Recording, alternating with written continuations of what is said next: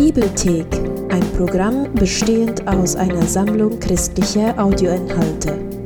Im fünften und letzten Buch der Tora bereitet Mose das Volk Israel zum letzten Mal darauf vor, in das Land Kanaan einzuziehen.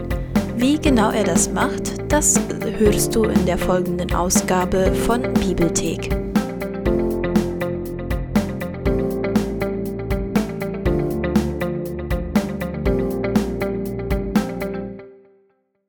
Das Buch Deuteronomium. Es ist das fünfte Buch der Bibel und das letzte der Tora. Nach dem Auszug aus Ägypten blieb Israel für ein Jahr am Berg Sinai, um mit Gott einen Bund zu schließen.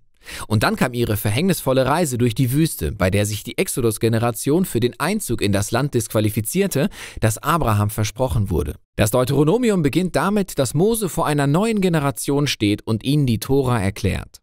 Von hier aus können wir den Aufbau und die Absicht des Buches erkennen. Das Deuteronomium besteht aus einer Reihe von Reden, in denen Mose die nächste Generation Israels dazu aufruft, dem Bund mit ihrem Gott treu zu sein. Im Zentrum des Buches finden wir eine Sammlung an Gesetzen, die die Bedingungen des Bundes zwischen Gott und Israel klarmachen. Manche Gebote sind neu, aber viele wiederholen nur die Gesetze, die früher am Berg Sinai gegeben wurden. Daher auch der Des Buches. Das griechische Wort Deuteronomion bedeutet nämlich das zweite Gesetz. Die Gesetze werden gerahmt von zwei Abschnitten, die Moses Reden enthalten. Beide Abschnitte sind wieder in zwei Teile gegliedert. Schauen wir uns doch mal an, wie das Ganze funktioniert. Als erstes fasst Mose die bisherige Geschichte zusammen und betont, wie rebellisch die vorherige Generation war, im Gegensatz zu Gottes ausdauernder Gnade und Versorgung in der Wüste. Und ja, Gott zog sie dafür zur Rechenschaft, aber er gab seine Bundesverheißung nicht auf. Danach finden wir eine Reihe von sehr leidenschaftlichen Predigten, in denen Mose die neue Generation dazu aufruft, dem Bund treuer zu sein, als ihre Eltern es waren. Er erinnert an die zehn Gebote. Und dann im Herzstück dieses Abschnitts stehen die berühmten Zeilen, die auch Schema genannt werden. Mose spricht, höre Israel. Der Herr ist unser Gott, der Herr allein. Und du sollst den Herrn, deinen Gott, lieben, mit ganzem Herzen, mit ganzer Seele und ganzer Kraft. Für Juden wurde das ein sehr wichtiges tägliches Gebet. Es fasst alle Themen des Buches zusammen. Das Wort hören oder Schema auf Hebräisch bedeutet viel mehr als nur zu hören. Es beinhaltet auch, dass man auf das reagiert, was man hört. Auf Deutsch würden wir sagen gehorchen. Auch das Wort lieben meint auf Hebräisch mehr als nur ein Gefühl. Es beinhaltet die Entscheidung, sich Gott vollkommen hinzugeben. Deinen Willen, deine Gefühle, deinen Verstand und dein Herz. Israels Gehorsam und Hingabe an Gott sollten einem größeren Ziel dienen. Wenn die Israeliten den Geboten gehorchen, wären sie einzigartig unter den Nationen. Wie Gott am Sinai angekündigt hatte, sollten sie ein Königreich von Priestern werden. Und Mose erklärt nun wie. Indem sie die Gebote befolgen, zeigt Israel der ganzen Welt die Weisheit und Gerechtigkeit Gottes. Der andere Hauptgedanke des Schemas ist der Aufruf zum Gehorsam und zur Hingabe an Gott allein. Wörtlich steht im Hebräischen, der Herr ist eins. Der Punkt ist, der Herr ist der einzige Gott Israels, den Israel verehren und dem sie gehorchen sollen. Israel steht kurz davor, ins Land Kanaan einzuziehen. Die Völker dort beten Götzen an, die für verschiedene Aspekte der Schöpfung stehen. Die Sonne, das Wetter oder Sex und Krieg. Aus Moses Sicht verdirbt es Menschen und zerstört die Gesellschaft, wenn sie diese Götzen anbeten. Aber Israels Gott anzubeten, den Schöpfer und Erlöser, führt zu echtem Leben und Segen.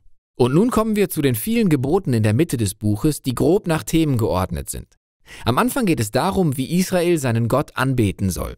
Sie sollen einen zentralen Tempel haben, in dem der eine Gott verehrt wird. Außerdem sollte er dadurch angebetet werden, dass Israel sich um die Armen kümmert. Ein Beispiel. Alle Israeliten sollen ein Zehntel ihres Jahreseinkommens an den Tempel spenden. Außerdem sollen sie alle drei Jahre ein weiteres Zehntel an die Armen abgeben. Es sind diese Gebote, die Israel im Vergleich zu seinen Nachbarn zum Vorreiter beim Thema Gerechtigkeit macht. Und all das hängt mit der Verehrung Gottes zusammen. Der nächste Abschnitt beschreibt die Charaktereigenschaften der Leiter Israels, also der ältesten Priester und Könige. Alle sind der Autorität der Bundesgesetze unterstellt.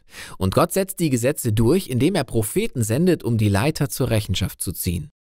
Im Gegensatz zu Israels Nachbarn, bei denen die Könige einen göttlichen Status hatten und über dem Gesetz standen, waren Israels Anführer den Geboten und den Propheten untergeordnet. Danach folgt ein großer Abschnitt über Israels Zivilrecht, also Gebote über Ehe und Familie, Geschäftliches und auch über soziale Gerechtigkeit, also über das Rechtssystem, das Witwen, Waisen und Migranten schützen sollte. Das wird dann von weiteren Geboten zur Anbetung abgeschlossen. Jetzt noch ein paar Tipps zum Lesen all dieser Gesetze. Erstens, vergiss nicht, es sind die Vertragsbedingungen des Sinai-Bundes für das antike Volk Israel, das in einer Kultur gelebt hat, die sich sehr von deiner Kultur unterscheidet. Zweitens, es ist deshalb nicht sehr hilfreich, sie mit modernen Gesetzen einer völlig anderen Kultur zu vergleichen.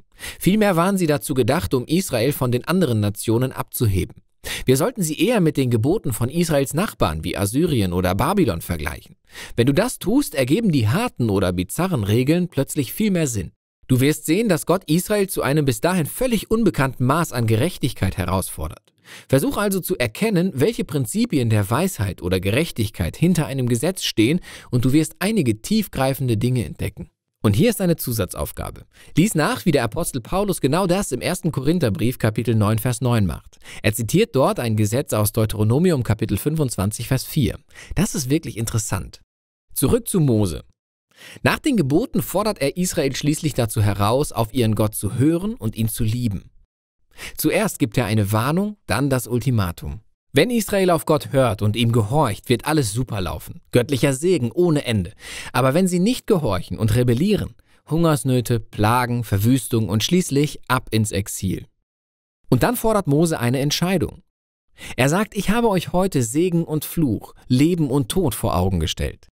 Wählt das Leben, indem ihr den Herrn euren Gott liebt und ihm gehorcht. Doch dann sagt Mose folgendes. Ich weiß, dass ihr nach meinem Tod rebellieren und euch von Gott abwenden werdet und im Exil landet. Was irgendwie deprimierend ist. Aber er hat schließlich Jahrzehnte mit diesem Volk verbracht und es wird klar, dass seine Erwartungen nicht sehr hoch sind. Aber noch ist nicht alles verloren. Mose sagt, wenn Israel eines Tages im Exil sitzt, können sie jederzeit zurück zu Gott umkehren. Und Gott wird, er sagt es mit diesen Worten, dein Herz beschneiden, damit du ihn mit Herz und Seele liebst und lebst. Dieses anschauliche Bild zeigt uns, dass mit Israels Herzen etwas grundlegend falsch läuft. Es ist stur und hart. Und genau das ist das Problem mit den Herzen aller Menschen. Das alles geht auf die Rebellion im Garten zurück. Die Menschen wollten die Unabhängigkeit von Gott. Sie wollten selbst definieren, was gut und böse ist und haben damit Gottes gute Welt ruiniert. Doch Mose sagt, eines Tages wird Gott die Herzen seines Volkes verändern, damit sie wirklich auf ihn hören und ihn von Herzen lieben können und zurück zu wahrem Leben geführt werden. Dieses Versprechen wird später von den biblischen Propheten Jeremia und Hesekiel aufgegriffen, die Hoffnung auf ein neues Herz. Mose beendet seine Rede mit einem Gedicht der Warnung und des Segens. Dann besteigt er einen Berg und stirbt. Damit kommen wir langsam zum Ende der Tora. Alle Hauptkonflikte der biblischen Geschichte sind schon vorhanden, aber noch vollkommen ungelöst. Wann wird der Nachkommen der Frau kommen, um das Böse zu besiegen? Oder wie wird Gott die ganze Welt retten und alle Nationen durch diese Familie segnen? Wie kann Gottes Heiligkeit in Einklang mit einem Volk gebracht werden, das ständig rebelliert? Und wie wird Gott die Herzen seines Volkes verändern? Um das herauszufinden, muss man weiterlesen. Aber das war's jetzt erst einmal zum Buch Deuteronomium. Wir glauben, dass sich ein roter Faden durch die gesamte Bibel zieht. Und wir machen Videos wie dieses, um dir zu helfen, den Aufbau und die Kernaussage eines Buchs besser zu verstehen. Das ist nur möglich, weil Menschen das Projekt unterstützen. Wenn du mehr darüber wissen willst, dir dieses Video und das dazu passende Plakat kostenlos herunterladen möchtest, dann besuche unsere Website www.dasbibelprojekt.de.